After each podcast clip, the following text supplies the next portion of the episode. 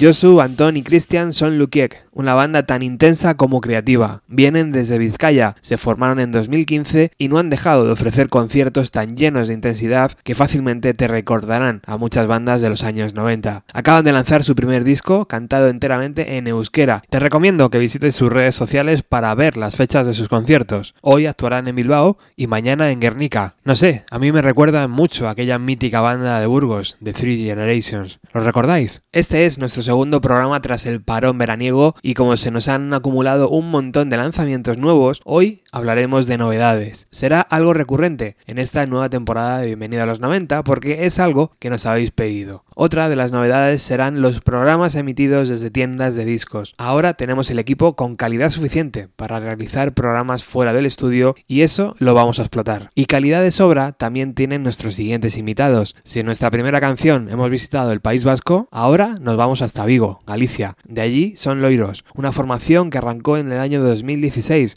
cuando Héctor, batería, y Virgilio, guitarra y voz, empezaron a ensayar. Después llegaría Félix desde Alemania y Wilfred desde Francia para crear un sonido único e inclasificable. Su primer LP saldrá a la venta en octubre, pero ya podemos escuchar su primer single, PDC, y te puedo asegurar que una vez que lo escuches ya no podrás olvidarlo.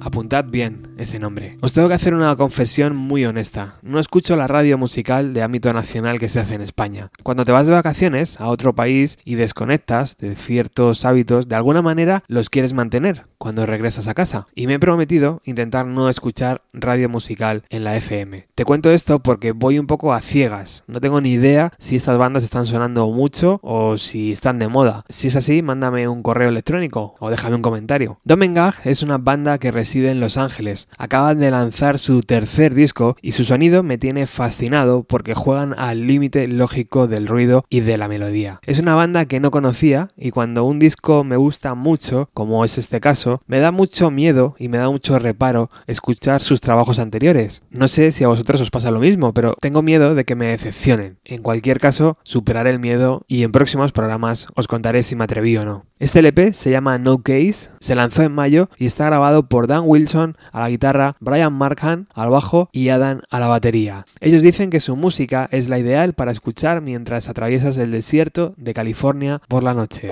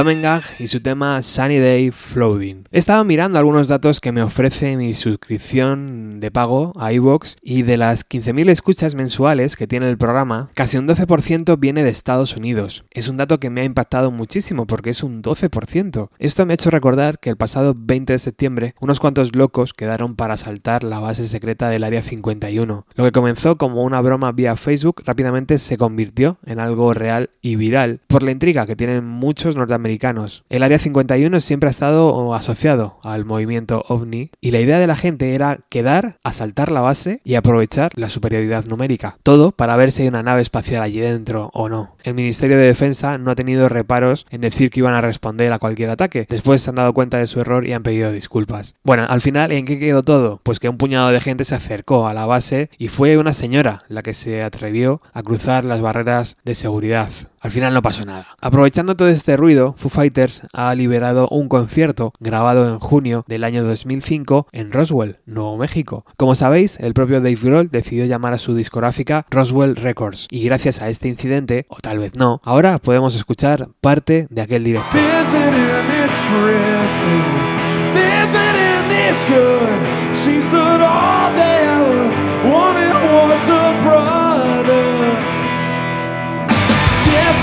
Your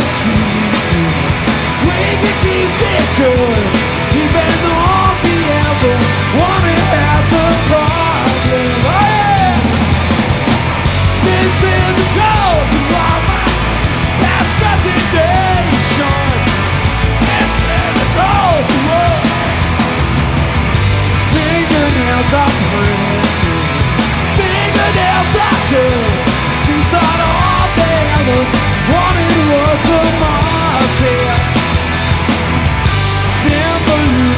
are big say they should. Fall to ground, call the magic. Oh, this is a call to my past. This is a. This is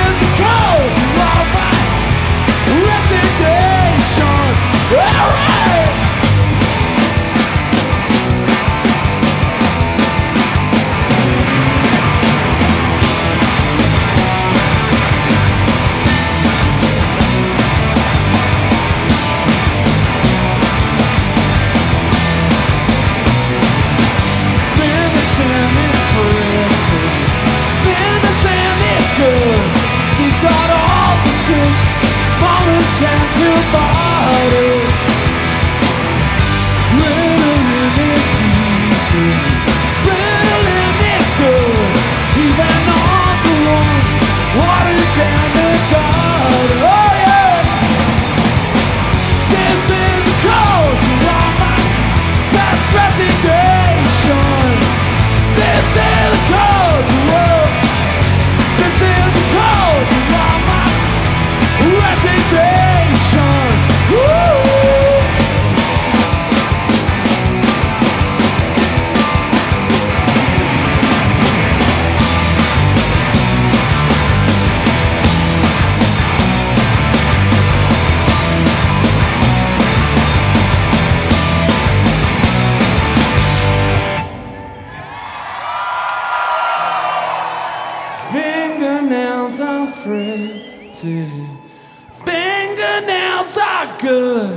Seems that all they ever wanted was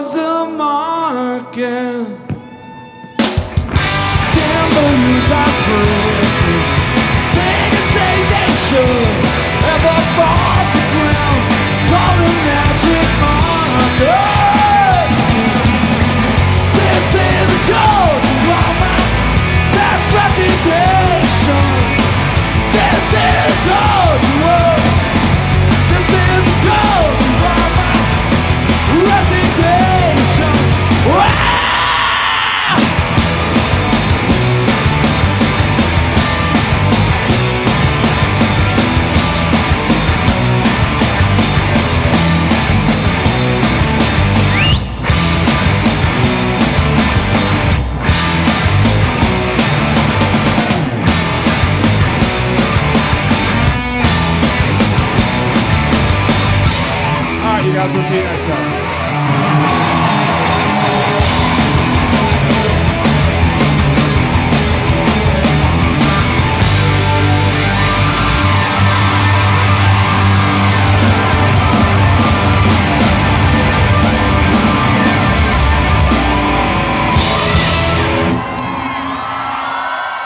Nos alejamos de Roswell y viajamos hasta nuestra ciudad favorita, Seattle, porque allí Matt acaba de lanzar un EP de 7 canciones, todas ellas grabadas en las sesiones de Digital Garbage, disco que vio la luz en 2018. Este nuevo trabajo llega bajo el título de Morning in America y al escucharlo uno tiene la sensación de que esta banda jamás envejece. Matt Honey se formó hace 31 años, una eternidad si lo pensamos fríamente, y el propio Mark Arm lo recuerda así. No pienso casi nunca en el movimiento grunge, excepto cuando me preguntan. No recuerdo con mucho cariño lo que pasó hace 30 años porque la verdad es que estaba muy hecho mierda como para recordarlo.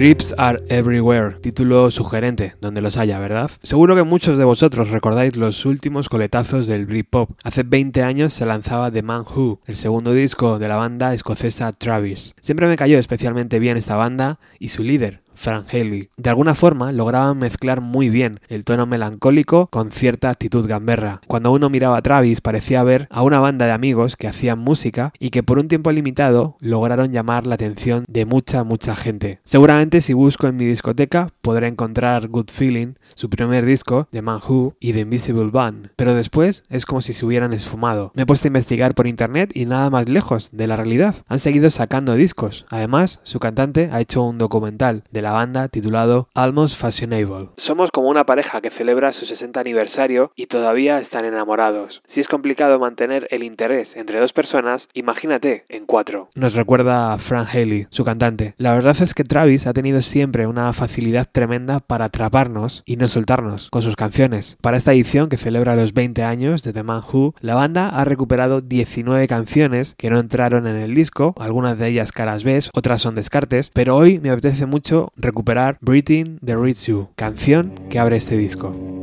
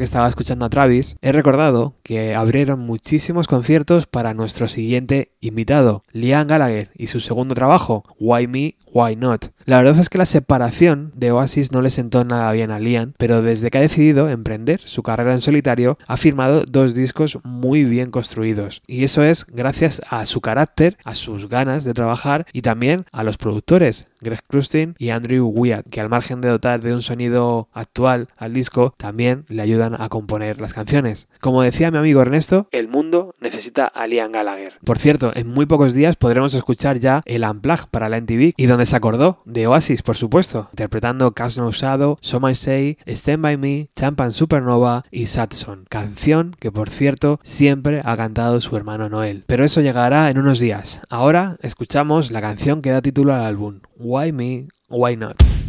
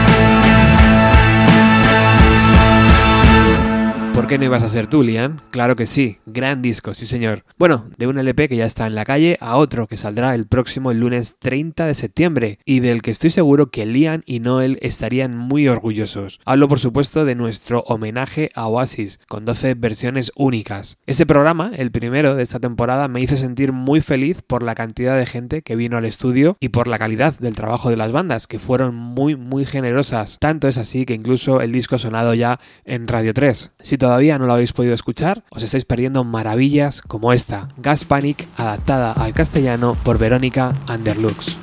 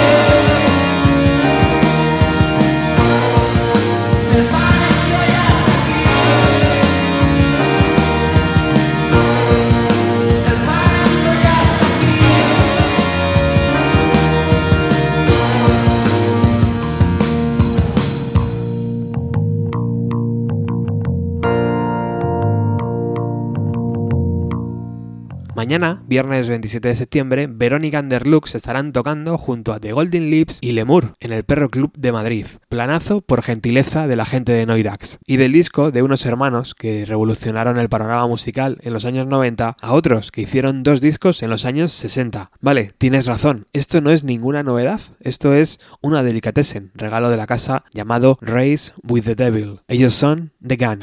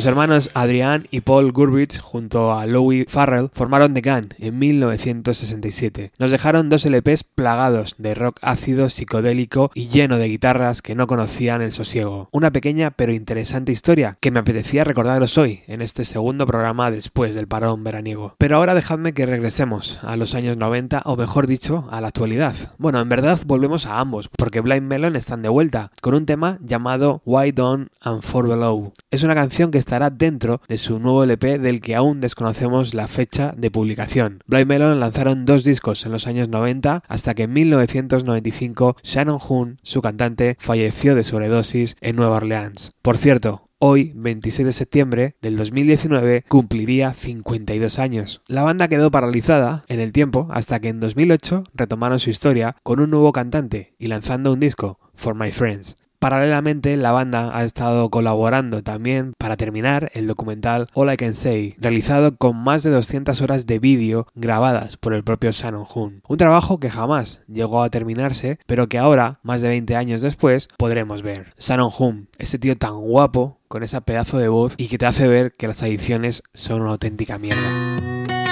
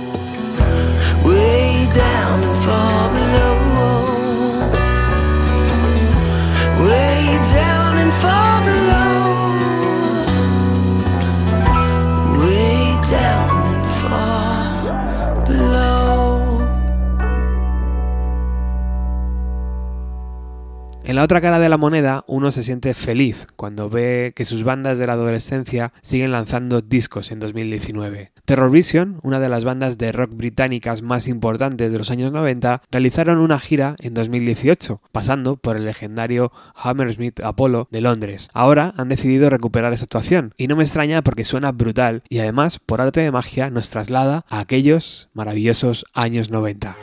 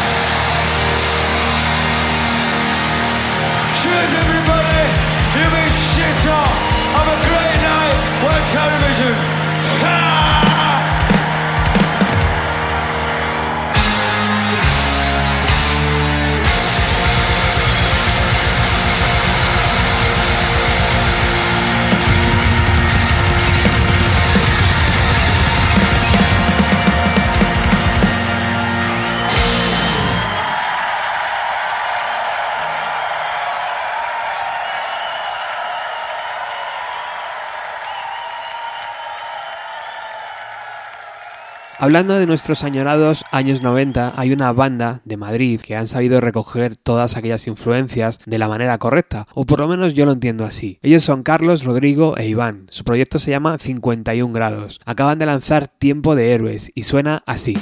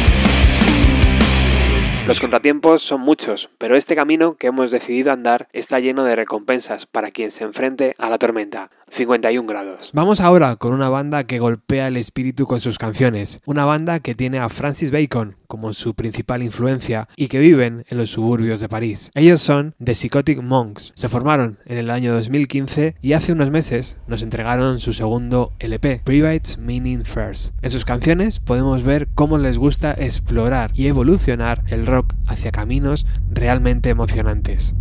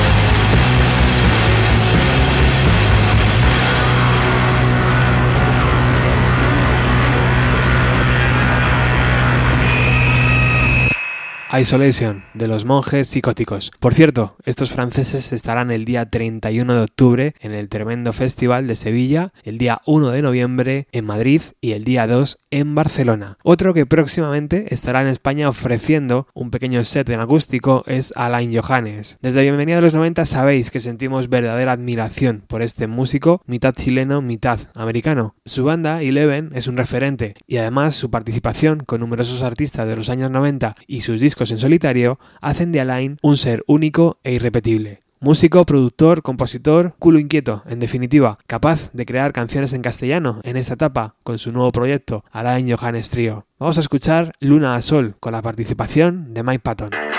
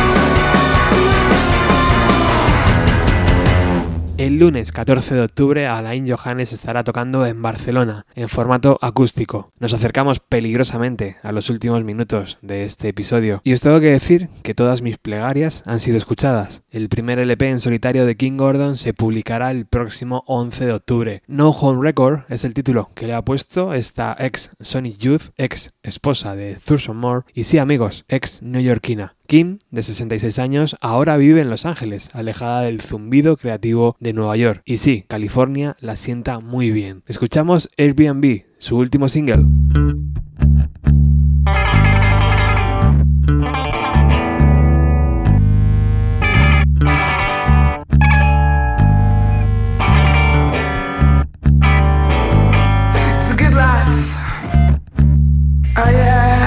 delicious precious.